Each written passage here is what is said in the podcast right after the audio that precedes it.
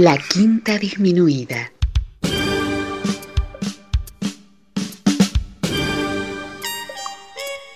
Jazz desde la ciudad más cercana al cielo.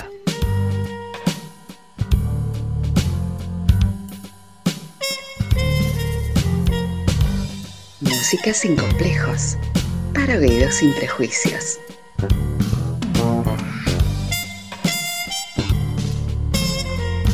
Una producción de Nicolás Peña.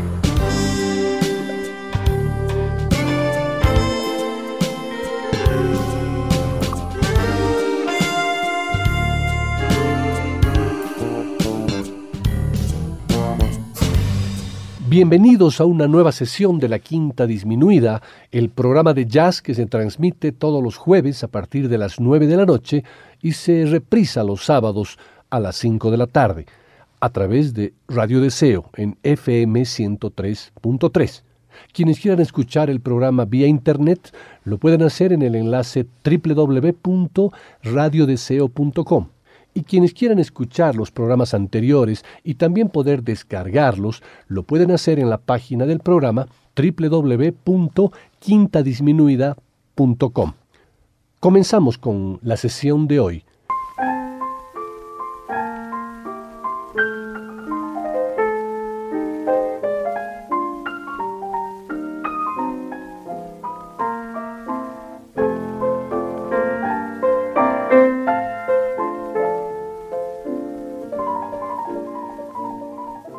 Para la sesión de hoy quiero compartir con ustedes un programa que se originó cuando el año pasado encontré un par de maravillosos textos y además muy creativos que le pertenecen a Ignacio Sánchez Cuenca y que están publicados en la página CTXT que es un semanario fundado en enero de 2015 por 14 periodistas con experiencia procedentes de grandes diarios europeos como El País, El Mundo y La República. Entre los colaboradores de esta revista está Ignacio Sánchez Cuenca, que publica dos hermosos textos vinculados al jazz, con títulos absolutamente atrayentes. El primero, Aristóteles al piano, los cuatro elementos del jazz, y el segundo, el misterio de los emparejamientos en el jazz. Ambos serán la base central en el programa de hoy. En la primera parte del programa, el texto referido a los cuatro elementos del jazz y en la segunda, el de ese misterio que hace que algunos emparejamientos en el jazz funcionen y otros mm, no tanto.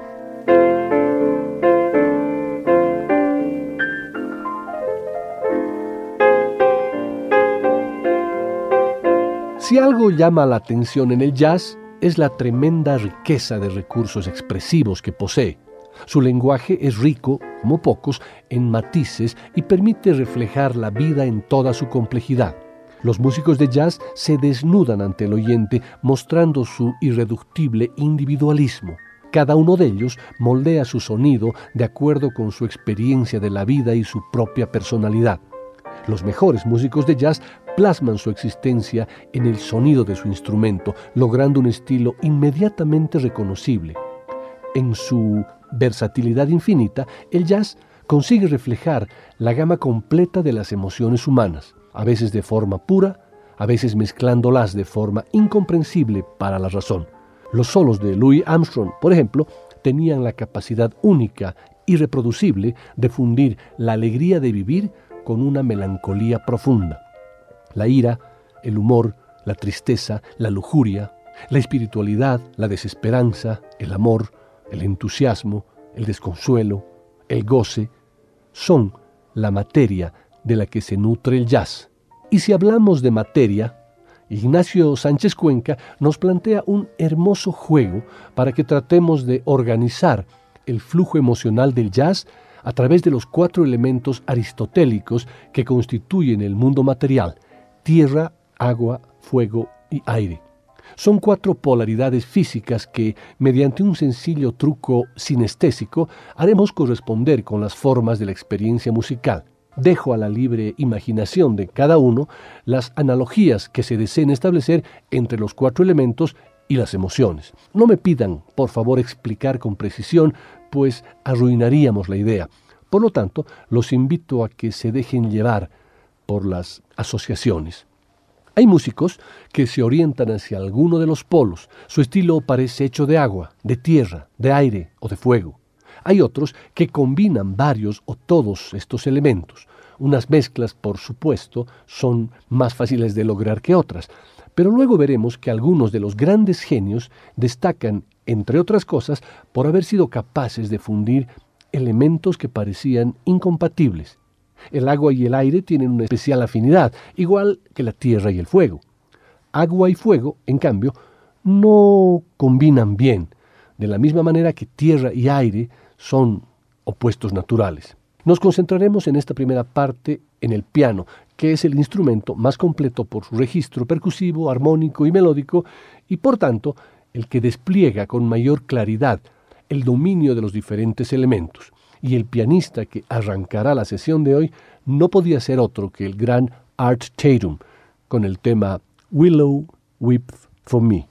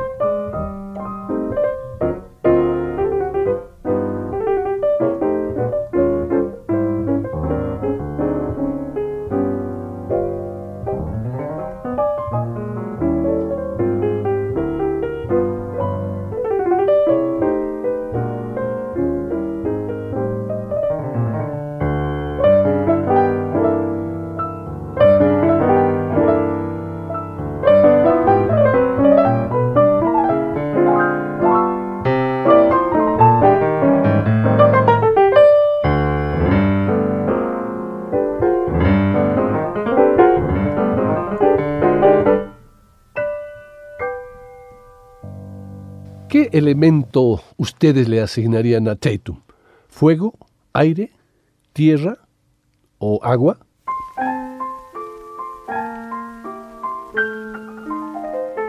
Ignacio Sánchez Cuenca atribuye a Art Tatum el elemento aire, donde sus solos están hechos de aire, con armonías gaseosas en continua expansión, ligeras al oído, pero de complejísima elaboración.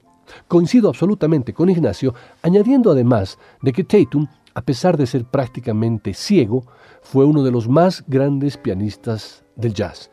Fue un niño prodigio que era capaz de tocar directamente al piano lo que oía en la radio o en las pianolas. Con un oído fuera de lo común, percibía la más mínima variación de la afinación en un piano. Muchos datos de su vida permanecen inciertos o ambiguos. Su fecha de nacimiento, la causa de su ceguera, las inquietudes musicales de sus padres, sus asociaciones con músicos clásicos y su habilidad para tocar como sideman. Aún así, una vez escuchada su obra discográfica, es evidente que su inmenso talento lo ha convertido en uno de los más grandes pianistas de la historia.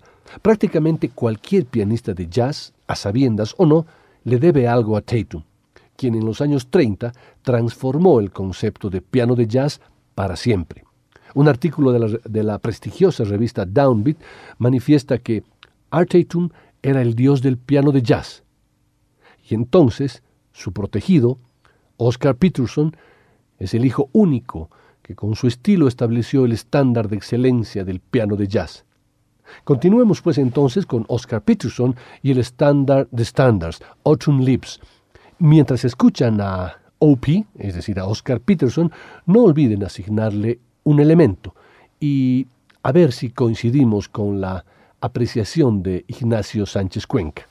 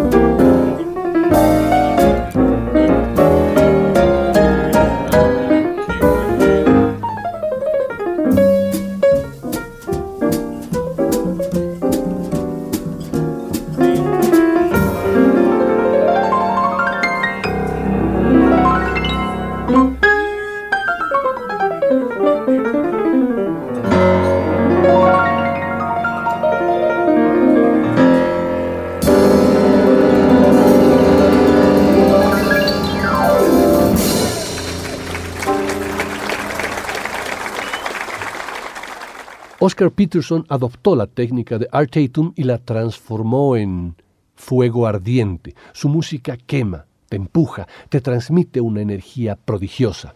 Si los solos de Tatum estaban hechos de aire, sin lugar a duda que los de Oscar Peterson estaban hechos de fuego. Con Oscar Peterson, el jazz mantuvo contacto con la música jubilosa y sin grandes complicaciones, porque su virtuosismo hacía parecer que jugaba con el piano. Cuando me siento al piano, no se trata para mí de un ejercicio de digitación, sino de un amorío, decía Oscar Peterson con absoluto convencimiento. Oscar Peterson, como muchos ya lo saben, fue un gran pianista canadiense.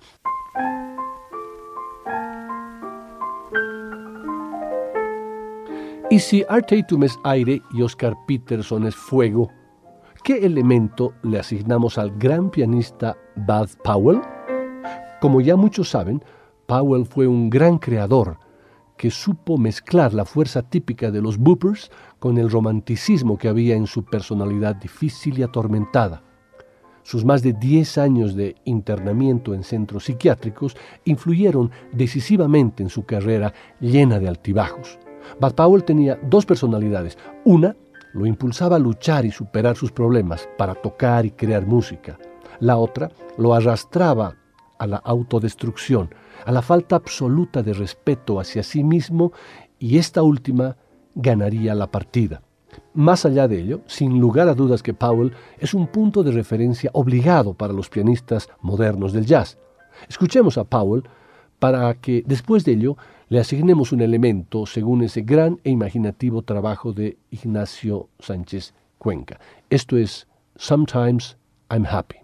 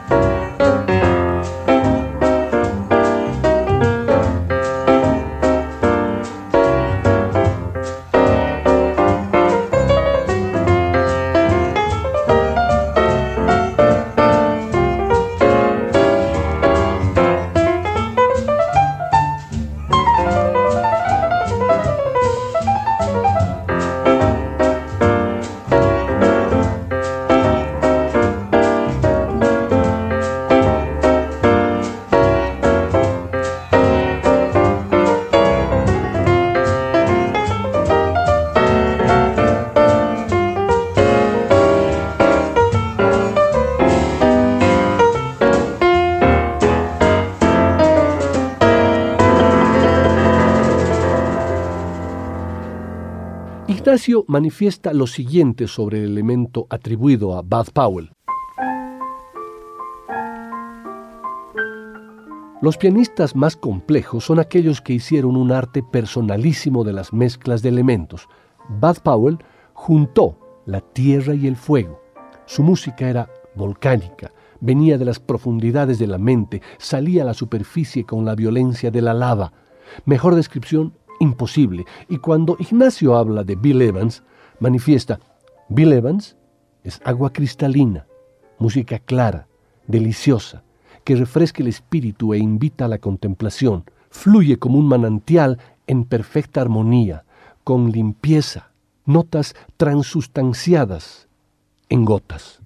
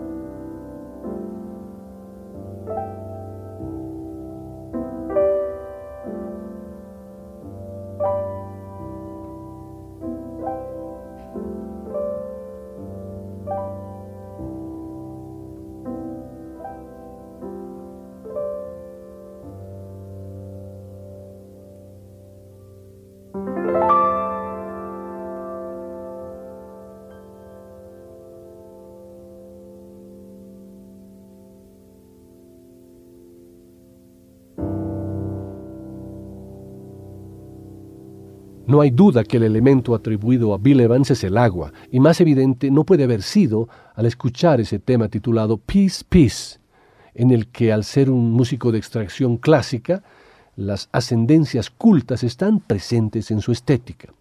Las afinidades entre Peace, Peace, posiblemente la improvisación más conocida de Bill Evans, y la Berceus Opus 57 de Chopin son evidentes. La sutileza es la clave del universo de Bill Evans el toque cristalino, sensible a la más fina gama de gradaciones y matices, constituía el eje expresivo fundamental de sus exploraciones pianísticas. Por ese medio, el pianista sondeaba los pliegues melódicos y armónicos de los temas desde ángulos absolutamente personales. Pero Evans no era un simple esteta del sonido. Sus improvisaciones desprendían un lirismo subyugador, y se asentaban en un juego rítmico, dinámico y flexible que disimulaba su notable complejidad interna. Un pianista que fue una influencia fundamental para todos los pianistas es sin lugar a dudas Duke Ellington, a pesar de que se lo conoce más como compositor y director de orquesta, pero cuando uno lo escucha como pianista, encuentra definitivamente de dónde vienen muchos pianistas fundamentales. Escuchemos al Duque como pianista y animémonos a asignarle un elemento en su clásica composición titulada Solitude, junto a Charles Mingus al contrabajo y Max Roach a la batería.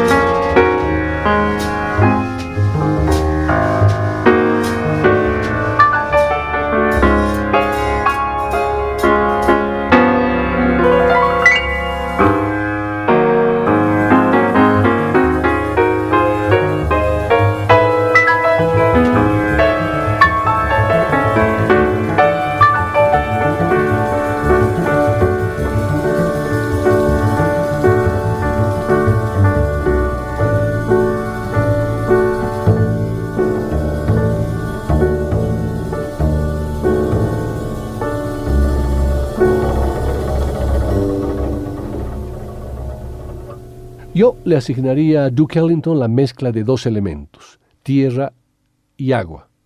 ¿Ustedes qué elemento o elementos le asignaron? El papel de Duke Ellington como compositor, arreglador y director de orquesta ha oscurecido su obra como pianista. Por otra parte, Duke gustaba presentarse en sus conciertos modestamente como el pianista de la orquesta. En su autobiografía rinde homenaje a todos los que han contribuido a su despertar y desarrollo pianístico, desde una cierta Miss Clinkscales, que le proporcionó las primeras lecciones, Oliver Doc Perry para la técnica instrumental, Henry Grant para las lecciones de armonía, hasta una extensa lista de pianistas desconocidos que escuchó en su juventud en Washington. Escuchar un rollo de pianos de James P. Johnson, Carolina Shout, por ejemplo, del año 1917, fue determinante en su estilo.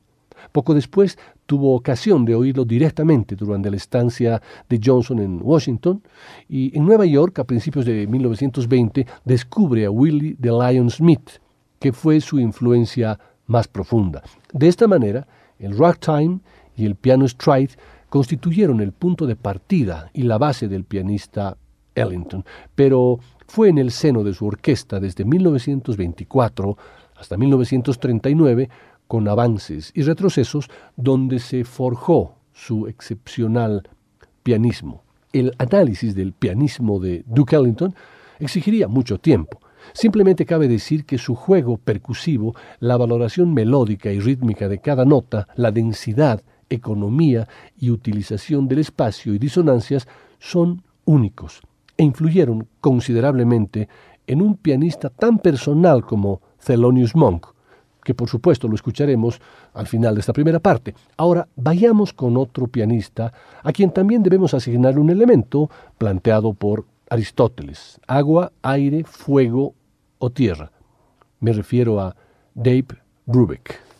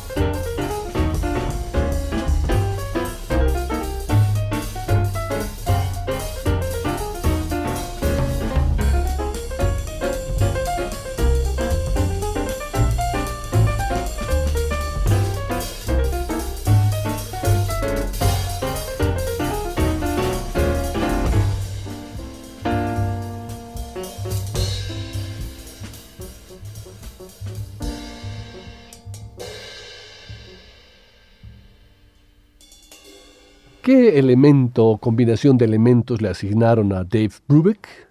Mm, yo lo siento bastante terroso, con algo, con algo de aire, pero ya saben, esto es totalmente subjetivo.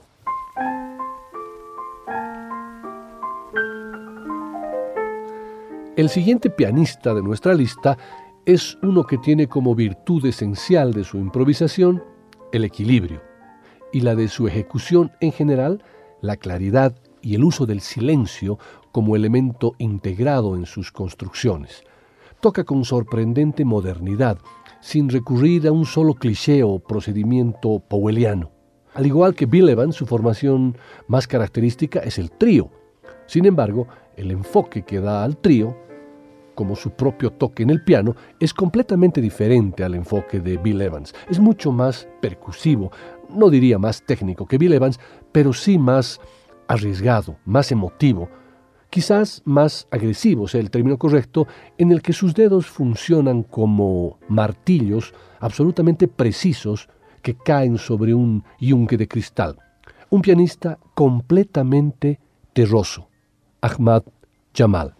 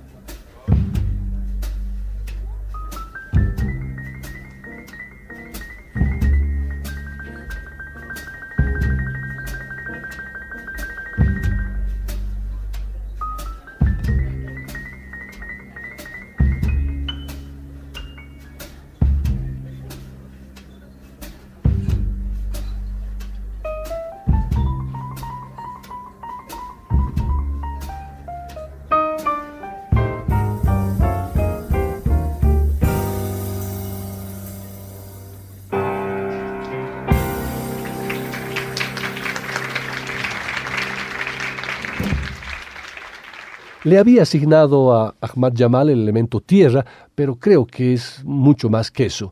Y aquí me apoyo nuevamente en Aristóteles y en el texto de Ignacio Sánchez Cuenca, que plantea que Aristóteles defendió que por encima de los cuatro elementos fundamentales, en las esferas supralunares, se encontraba la quinta esencia, el éter, más sutil que los otros cuatro elementos. Esta quinta esencia, en el plano musical, no es otra cosa que el swing, o el ritmo inclusive, el principio de todo movimiento. Sin ritmo, los cuatro elementos se desintegran.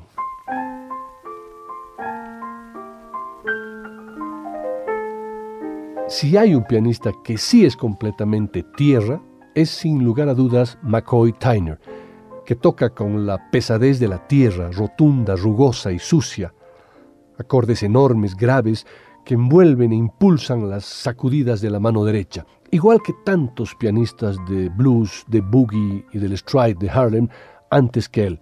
Siéntanlo ustedes y a ver si coinciden conmigo en que McCoy Tyner es completamente terroso.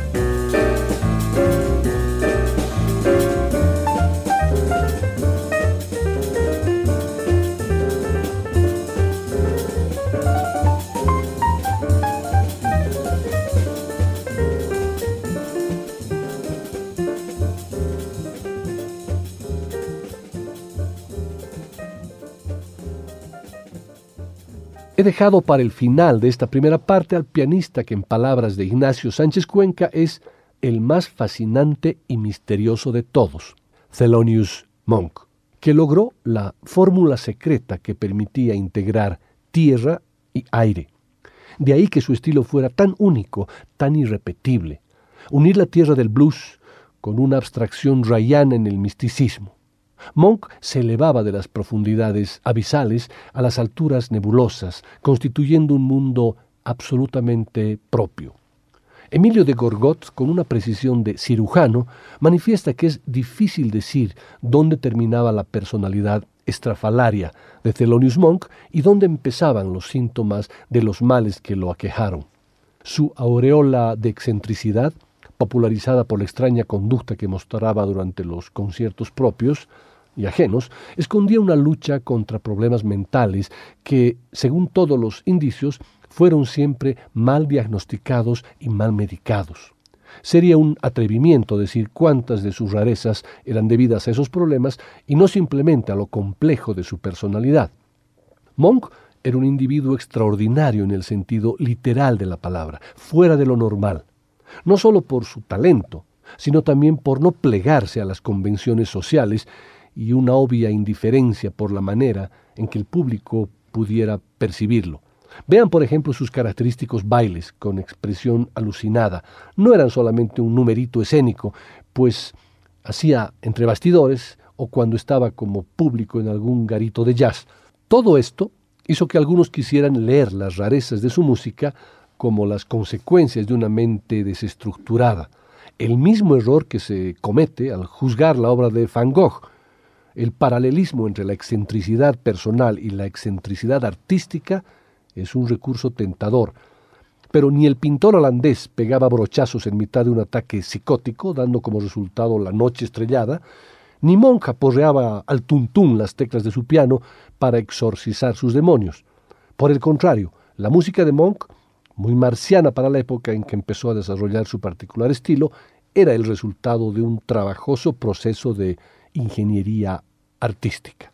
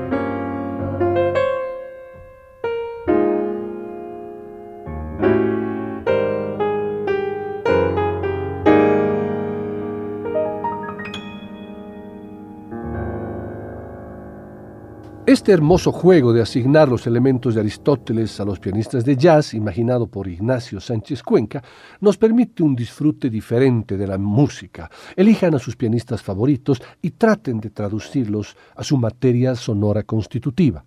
Materia pura o mezcla de materias, dependerá. No hay motivo, en cualquier caso, para hacer apuestas estéticas a favor de un elemento u otro. Se puede disfrutar con igual intensidad de un piano agua y de un piano fuego. Si nada humano nos es ajeno, nos perderíamos un trozo indispensable de la experiencia vital, renunciando a alguno de los elementos.